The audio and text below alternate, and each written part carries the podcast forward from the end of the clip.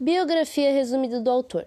Mário Raul de Moraes Andrade nasceu em São Paulo no dia 9 de outubro de 1893. Foi um escritor brasileiro e teve um papel importante na implantação do modernismo no Brasil. Trabalhou como escritor modernista, crítico literário, musicólogo, folclorista e ativista cultural brasileiro. Em 1917, estudou piano no Conservatório Dramático e Musical de São Paulo e também publicou seu primeiro livro, Há uma gota de sangue em cada poema. Em 1922, publica a obra de poesia Pauliceia Desvourada e torna-se catedrático de História da Música, no mesmo conservatório. Nesse ano, também participou da Semana da Arte Moderna. Dedicado a seu grande prazer, a literatura, em 1927 publica a obra de Clã do Jabuti.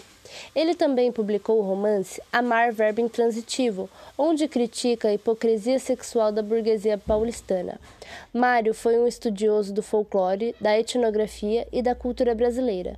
Portanto, em 1928, publica o romance Macunaíma, uma das grandes obras-primas da literatura brasileira. Resumo do livro Amar Verbo Intransitivo de Mário de Andrade. Senhor Souza Costa é um empreendedor casado e com quatro filhos: Maria Luísa, de 12 anos, Laurita, de 7 anos, Aldina, de 5 anos e Carlos, de 16 anos.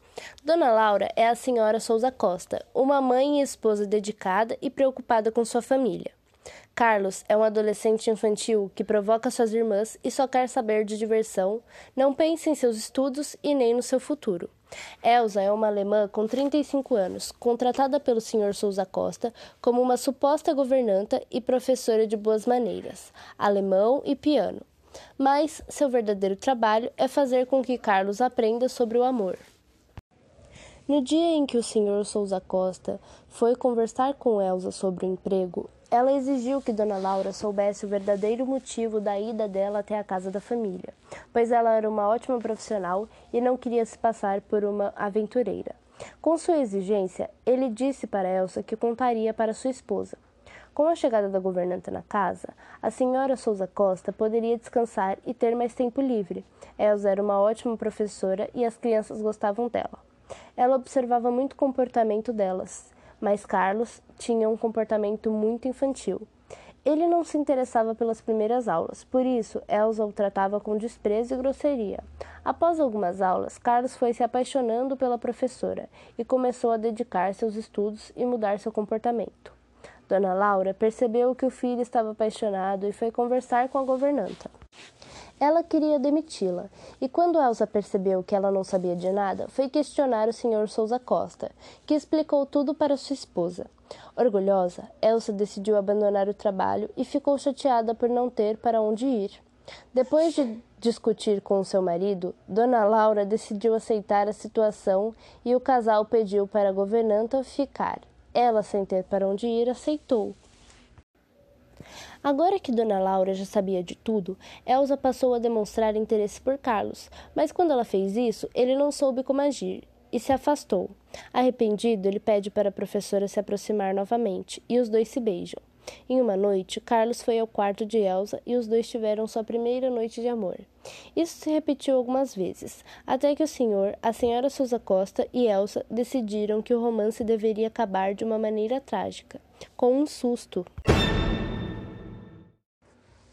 Conforme o plano, em uma dessas noites, Carlos estava no quarto de Elsa quando seus pais chegaram e flagraram os dois. O adolescente assustado diz aos pais que está disposto a casar-se com a professora. Por ter essa reação, o pai decidiu contar o verdadeiro motivo da presença de Elsa. Mesmo sabendo de toda a verdade, Carlos voltou ao quarto de Elsa, mas ela não abriu a porta. Quando ela estava indo embora, pediu para despedir-se de Carlos, deu-lhe um beijo na testa e foi embora. Com a partida da governanta, o adolescente fica diferente e amadurece. Seu sofrimento demora para passar, mas passa. Carlos se torna um homem e segue sua vida. Depois de anos, se encontra com Elsa no carnaval e acena para ela, mas entende que não tem mais sentimento nenhum por ela.